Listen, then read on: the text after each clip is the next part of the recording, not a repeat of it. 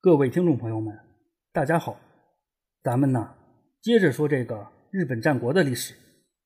上一回我主要是介绍了，在一五零六年的四月到七月间，一向宗势力在先后控制了越中及能登两地之后，随即就集结了包括加贺、越中、能登等地的一向宗势力，把进攻的矛头指向了越前的伊城谷招仓氏。当时号称有二三十万人的一向宗大军，大有踏平越前、雄居北陆道的架势。相比于人多势众的一向宗势力，伊城谷招仓氏的实力无疑是十分有限的。即使把所有的家底都掏光，只怕都及不上敌军的零头。当时伊城谷招仓氏的当家正是时年三十三岁的招仓真景。面对着一向宗大兵压境的局面，招仓真景也是无可奈何的。就是在这样的大背景下，招仓真景的老叔，时年二十九岁的招仓宗迪挺身而出。关于招仓宗迪的过往，上回也简单介绍过，在这儿就不复述了。因为这个招仓宗迪是伊城谷招仓氏的创始人招仓孝景最小的儿子，因此身为老叔的他，实际上比侄子招仓真景还要年轻一些。就是这样一个尚未过而立之年的招仓宗迪。在伊城谷招仓氏面临着生死存亡考验的时候，成为了全族最后的，也是唯一的希望。要说这个招仓宗迪也是不负众望，面对着紧张的局势，招仓宗迪是指挥若定。他先是迅速的解决了越前国内的一项宗隐患，稳定了后方的局势。由于时间紧迫，招仓宗迪随即就集合了全国之力，开始了针对一向宗侵略军的行动。前边刚说。一向宗大军号称有二三十万人，而伊城谷招仓氏倾尽全力，再加上零星的援军，也仅仅是集结了一万多人。说到这儿啊，还得插一句，除了一万多人的这种说法以外呢，也有当时的伊城谷招仓氏集结了两万多人的说法。具体的咱也不去探究了，因为不管是一万人也好，还是两万人也罢，在蜂拥而至的一向宗面前，貌似也没什么差别啊。总之吧，敌我力量悬殊过大，这是毋庸置疑的。而招仓宗迪也决意借助着九头龙川的地利，与一向宗大军决一死战。咱就接着这儿说，一向宗大军是在一五零六年的七月份开始集结于加贺，并于一五零六年的七月中旬开始进军。到了七月中下旬的时候，一向宗大军就已经基本控制了九头龙川北岸的越前国领土。并随即开始了渡河的准备。与此同时呢，招仓宗迪也及时的率军赶到了前线，并于九头龙川的南岸布下了本阵，双方就此形成了对峙。换句话说呢，就是在这个九头龙川，这一攻一守的两股势力有了交集，而这两方之间的大战可谓是一触即发。上回也提到过，九头龙川有四个非常关键的渡口。这四个渡口分别是中角渡口、高木渡口、明路渡口和中之乡渡口。一向宗大军要渡过九头龙川，就必须要拿下这几个渡口。为了应对这种情况，本来就兵力有限的招仓宗迪又不得不分兵来防卫四个渡口。一五零六年的八月二号，经过了难熬的对峙之后，一向宗一方打破了战场上的宁静，率先发起了进攻。而一向宗大军首先发起攻击的地点，就是位于下游的中角渡口。刚刚之所以说战前的对峙是难熬的，是因为对于兵力有限的伊藤谷招仓军来说，敌军发动进攻的那一刻，无疑就是决一死战的时刻；而对于人数占优的一向宗来说，看着对手那点可怜的兵力，估计此时的攻击部队早就是跃跃欲试了，貌似取得胜利也只是走走过场的事情了。啊，当然，这是个人的观点，因为按照相关的记载，当时守卫中角渡口的伊城谷招仓军不过只有两千人左右的兵力，而进攻中角渡口的一向宗部队据说有五万多人，可以说有如此悬殊的兵力差距，估计换谁也难免会轻敌。啊，当然，五万多人这个数字可能是有些水分的，但是即使砍掉一半，也还是守军的十多倍，这是不争的事实。毕竟啊，中角渡口的防御工事都是临时搭建的，与深沟高垒的坚城是不能同日而语的，兵力不足这种硬伤是很难弥补的。别的不说呀，几万人隔岸而立的场景，想想都觉得震撼。总之吧，不管伊城谷招仓军面临着什么样的麻烦，既然战事已开，竭尽全力一战，无疑就成了唯一的选择。当时负责守卫中角渡口的是伊城谷招仓军的山崎祖贵。面对着如潮的敌军，估计山崎祖贵也是抱定了必死的决心。对于不畏惧死亡的军人，或者说是克服了死亡恐惧的军人，首先要报以敬意。但是仅仅不怕死，明显是不够的。毕竟啊，打仗的目的是要取得胜利，保卫家园。啊，当然，应该说当时的山崎祖贵也确实是没有别的选择。也不知道是不是因为山崎祖贵的决心感动了天照大神，几乎没什么胜算的守军一方，意外的得到了一个公平竞争的机会。率领一向宗发动进攻的和合藤八郎，竟然要求来个一骑打，说白了呢，就是要单挑。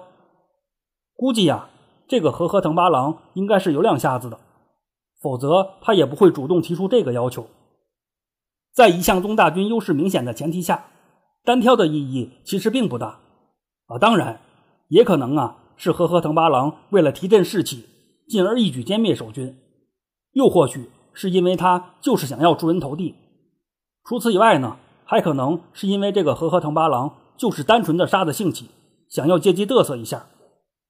不管怎样吧，对于一向宗大军来说呢，和合藤八郎的这一举动有些多此一举，可是对于背水一战的伊藤谷招仓军来说，这无疑是一次难得的机会。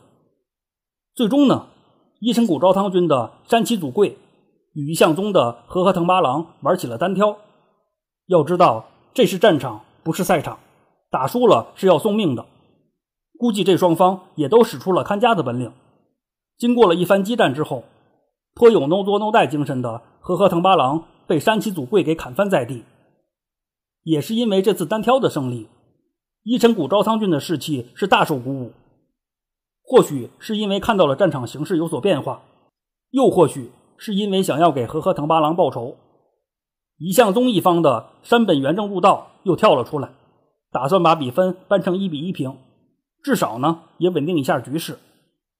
而伊城谷昭仓军一方，则是由中村九郎右卫门替换了山崎祖贵出场应战，最终呢，中村九郎右卫门。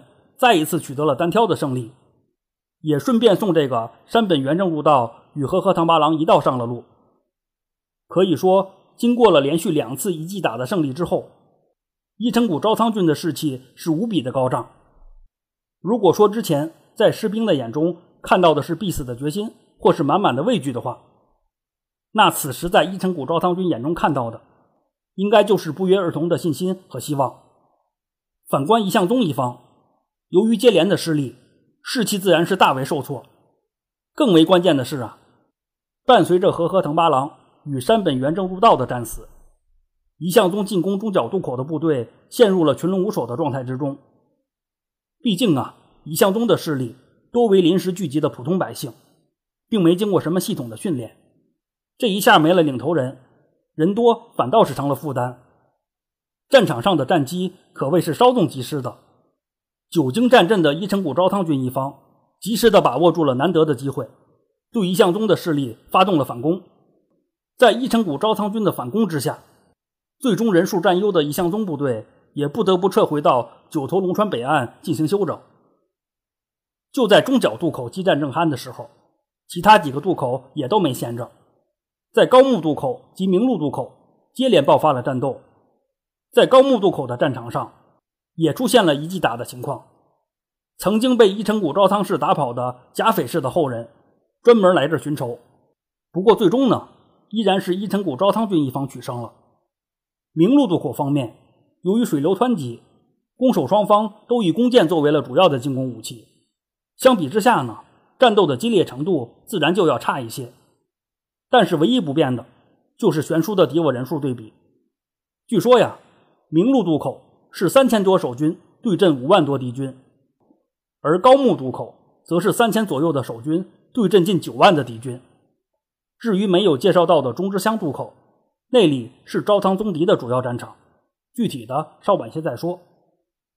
综上所述吧，在八月二号这天，经过了伊城谷招仓军的拼死抵抗，一向宗大军并没有取得什么实质性的进展。在随后的几天里，这双方依然是围绕着九头龙川展开了激烈的争夺。伊城谷昭仓军也顽强地阻挡着一向宗大军的进攻步伐。但是不得不说呀，如果就此消耗下去的话，伊城谷昭仓军的前景是并不怎么乐观的。估计啊。招仓宗迪也深刻地认识到了这一点，在现有的条件之下，如果不出奇制胜的话，早晚还是死路一条。也是因此呢，招仓宗迪动起了脑筋。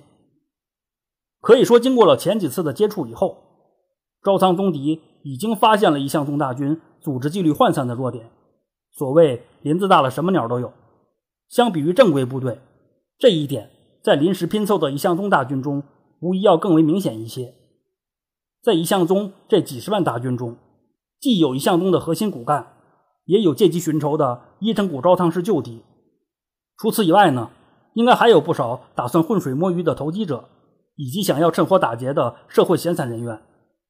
换句话说呀，在一向宗大军中，对于打土豪分田地这事儿，大家应该是一致认可的。但是具体到由谁去打土豪，由谁去分田地，这至少就能泾渭分明的划分出两拨人来。甚至可以说呀，有些人完全就是来凑热闹的，分不分田地都无所谓，看看打土豪的热闹也是好的。至于玩命这事儿嘛，还是改天再说吧。毕竟啊，就连正规的部队都难免会有贪生怕死的人存在，更何况本就是由普通百姓组成的一向宗大军呢。说到这儿啊，还得插句闲话，个人认为啊，怕死是人之常情，即使是作为军人来说。怕死也不是什么值得羞愧的事情，恰恰是因为这是人之常情，那些为了保卫国家或是民族大义而舍生忘死的军人才更值得尊重。也是因此呢，对于还算不上是军人的一向宗门徒们来说，有贪生怕死的表现可以说是再正常不过了。综上所述吧，可以说正是因为一向宗大军这种混搭的风格，使得其实际的战斗力是要大打折扣的。同时，其组织性和应变能力应该也好不到哪儿去，而战场上形势的转换也时刻在影响着一向宗大军的稳定性。当形势有利时，一向宗大军就如同吞噬一切的滔天巨浪；可是，一旦遇到了逆势，只怕一向宗大军分分钟崩盘也是在所难免的。而招仓宗迪正是看准了敌军的这一致命弱点，并准备要有所行动了。无独有偶，招仓宗迪的部将。钱波腾右卫门也建议要主动出击，打敌人一个措手不及。虽然这一提议遭到了大多数人的反对，可是这无疑是坚定了招仓宗迪的决心。最终呢，招仓宗迪力排众议，决议要孤注一掷，险中求胜。对于招仓宗迪的这个决策，身在后方的招仓真景也表示了全力支持。所谓兄弟齐心，其利断金。按照这个套路来说的话，叔侄齐心。其利应该也是可以断金的啊！在大战开始后的第五天，也就是一五零六年的八月六号，招仓宗迪集结了坚守中之乡渡口的全部部队，在做完战前动员，并由招仓真景的军师小泉四郎右卫门传达完伊城谷方面决一死战的命令之后，伊城谷招仓军随即就开始了渡河突袭的作战。为了防止因为水流湍急而被冲散。渡河部队化零为整，通过牵手或绳索等方式结成了阵型，整体推进。骑兵部队则是在前面纵马开路，而伊城谷招仓军的总指挥官招仓宗迪更是身先士卒，一马当先。与此同时呢，身为招仓真景军使的小泉四郎右卫门也是冲锋在前，而这种举动无疑是极大的激励了部队的士气。在招仓宗迪等人的引领之下，伊城谷招仓军。就如同出水的蛟龙一般，气势汹汹地扑向了河对岸的一向宗大营。估计啊，一向宗方面怎么也没想到招仓宗迪会主动出击，或者说一向宗方面即使有此顾虑，只怕也没太当回事儿。毕竟啊，就招仓宗迪那点兵力，只怕连分兵守卫渡口都会捉襟见肘，更何况反击呢？说到这儿啊，还得特别插一句，当时中之乡渡口的兵力对比是。招仓宗敌方面三千人左右，而一向宗大军则有十万人之众。有着如此悬殊的差距，也难怪一向宗方面会忽视伊城谷招仓军的反攻。啊，当然，很快的，一向宗大军就会为此付出巨大的代价。率先冲入敌阵的是军师小泉四郎右卫门，紧随他之后，招仓宗敌也率军掩杀而至。完全被这次突袭搞乱了阵脚的一向宗大军，顿时是乱作一团。招仓宗敌则是引领着骑马队冲入敌群，不止伊城谷招仓军的骑兵队随即开启了横冲直撞的模式，周仓宗邸本人也是切换到了一向宗无双的模式。一时之间，只有三千人的伊城谷招仓军堪称是所向披靡。在伊城谷招仓军的强势突袭之下，一向宗大军先是陷入了混乱，而最为可怕的是啊。这种混乱很快就转变成了溃败，一场看似毫无胜算的战事就这样奇迹般的得到了逆转。伴随着中之乡渡口的溃败，一向宗大军也迎来了最为艰难的时刻。时间关系呢，本回就先讲到这里，咱下回接着这个九头龙川之战说。感兴趣的可以微博关注“闲着没事做自己”，带儿话音，我会及时发布相关的节目资讯。谢谢您的收听。